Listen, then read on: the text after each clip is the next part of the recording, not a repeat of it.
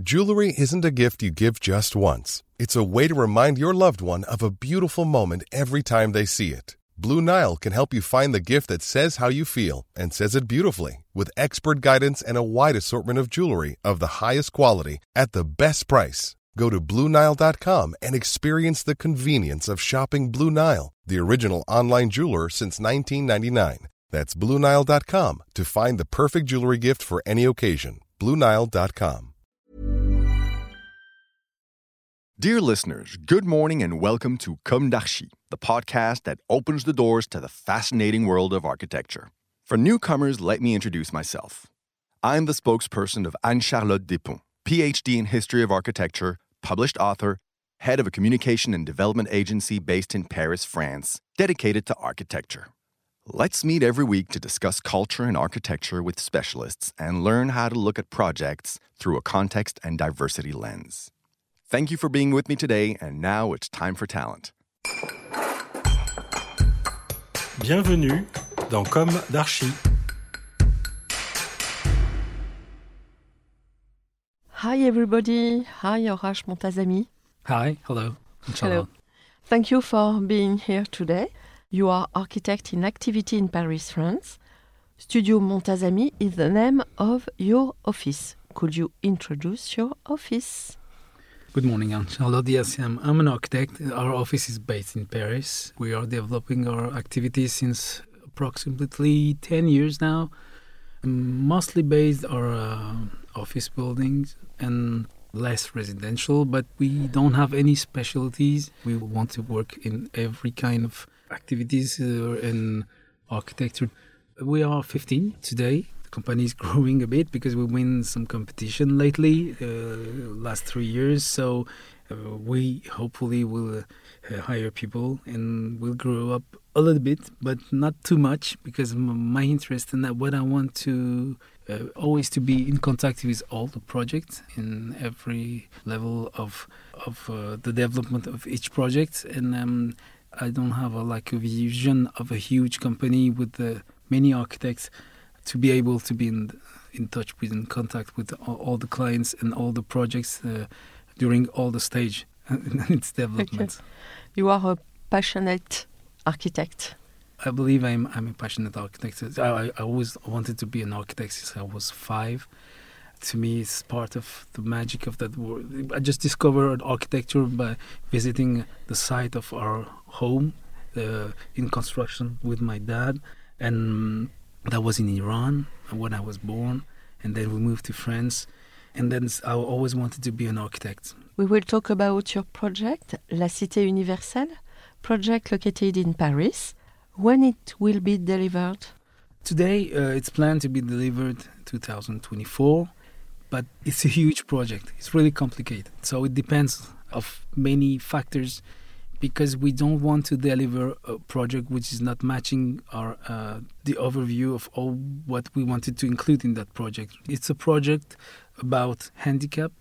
It's not an easy game to play. It's a, we really need to take our time to include all typology of handicaps in our that building. So that's why, for the moment, 2024 is the, the delivery date. But I believe maybe it will be postponed because we need to take time to do the best project we can deliver. Okay. Could you describe really this project on your approach? The project was, first of all, an urban project. For the audience, the project is just facing La Philharmonie from Jean Nouvel and La Cité de la Musique from Portzamparc. So for an architect, young architect like me, it's an honor to build just in front of those two great French architects and then it's the con- for us it's the continuity of the Parc de la Villette. So uh, we have just the road, the highway we call Périphérique in Paris, which is uh, dividing uh, uh that land by into two different sides. But we wanted with uh, another architect from Baumschlager Eberle, we we've been working on that project. We are two. I just forgot to tell. This is really important because it's a common work from two architects, and we wanted to to continue that um, that landscape from La Villette to our side, and just implement uh, what we called with um, the object in the park. That's why it's a bit uh, curvy and round, uh, just placed like uh, an emblematic project in that area. And then we met people, activists like Ryadh Sallem, uh, who is an athlete who, who he's some kind of ambassador of uh, 22, 24 Olympic Games also. So our target first was to reach that timeline for to be ready for, to include the project in, in the, for the Olympic Games. And beside this, we we just saw that we need a space for many activities around handicaps. So you have a medical center inside that building. You have 110 hotel rooms on the rooftops, the best area, and with the great view over Paris. And then that stadium, uh, which will be included in the project, 1,000 people can come and, and watch games, uh, handicap uh, sports games. And what is great about this project, I just feel like uh, being a student again. We were able with Anne Speicher to convince our developer to follow our first sketch to have project going layer by layer one over the others because as you may know everybody wants its own entrance the hotel normally wants to have one side of the building and today to feel that we are all in the same uh, feeling of the same space. We wanted to have just one entrance and all the programs are going like level to level over each other's and that was a great project to develop uh, with the teams we and now today the project we have on the on the ground floor uh, what we call forum with restaurant with cafeterias and and uh, all the gardens around and then over the top some levels uh, for office buildings and then the hotel on, on the last floor with the rooftops open to everyone. It's a building which is not closed just for users. You can you and I will be able to go on the rooftops and take a coffee and have a look over La Philharmonie des Jean Nouvel. Okay, it's a very big, big project, and we can feel in this project, in the form, a kind of dynamism. Yeah, it's, it's energy. the energy. Yeah, you're right. The, the, that's what the purpose, the first, that ramps which is surround, which we want we create around is not just a wheelchair ramp. It is, but it's just a living space also. So some kind of so today it was before the crisis we're living today, but we wanted to have a lot of terrace outside our office spaces. And those ramps, those surrounding areas are living space outside our offices and our uh, interiors. So we were maybe we did before knowing what's going on. But today, when you work in an office, you want to go to in a terrace. You want to go from. You don't want to take the elevators. You will take that ramp from from an upper level to go to the to your restaurants downstairs. So you will be able to take that ramp. So it's open to everyone. So that's the first purpose, that ramp. But it's it's yeah it's it's designing all the all the project and it's create that energy you were talking about uh, because at the beginning, the first step was the sport uh, and, and, this uh, the stadium uh, uh for handicap, store, uh, handicap sport. Sorry. We can see the the mixed between the project and the landscape. Is it a new way of thinking the city? The intention was was to not have any different facades. You just feel that you're in contact with that building on each uh, facade from north to south, east to west. The same quality of facades, the same transparency, just to feel you can be welcome in that building anywhere you are. So no polarity. That was the first, uh, our first intentions, and then that side is really visible from uh, from different level of view, from the pedestrian view, from the highway surrounding, from uh, Paris because we are in Paris, but we're boarding the city of Pantin.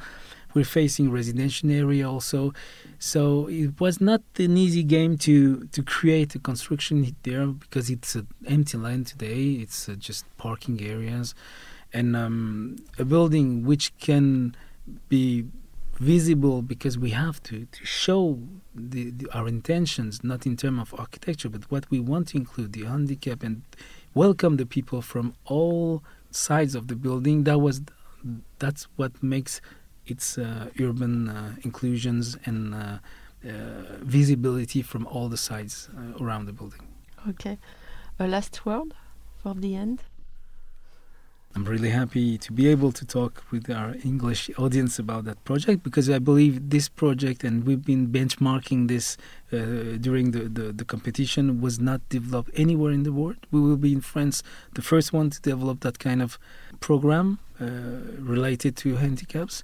And I wish in our audience we can also develop that kind of architecture to welcome all kind of handicap in their building because so it's not just talking about handicaps; it's talking about um, humanity. And I hope that the audience today will discover that project, and many other projects like this will be developed around the world. So please have a look to our project and please do it elsewhere because it's a really important matter to all of us. Thank you.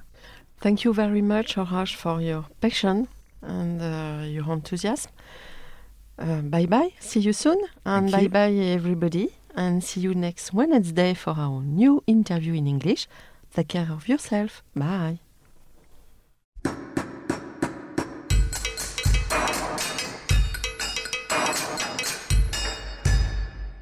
Thank you for listening. Don't forget to tune in to our previous content on Instagram at Comme d'Archi Podcast. If you like it, make sure to promote the podcast by giving it five stars on Apple Podcast and adding a comment or on any of your favorite podcast platforms.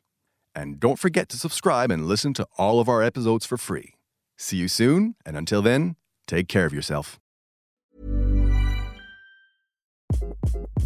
Hi, this is Craig Robinson from Ways to Win, and support for this podcast comes from Invesco QQQ the official ETF of the NCAA. Invesco QQQ is proud to sponsor this episode and even prouder to provide access to innovation for the last 25 years. Basketball has had innovations over the years too. We're seeing the game played in new ways every day. Learn more at Invesco.com slash QQQ. Let's rethink possibility. Invesco Distributors, Inc.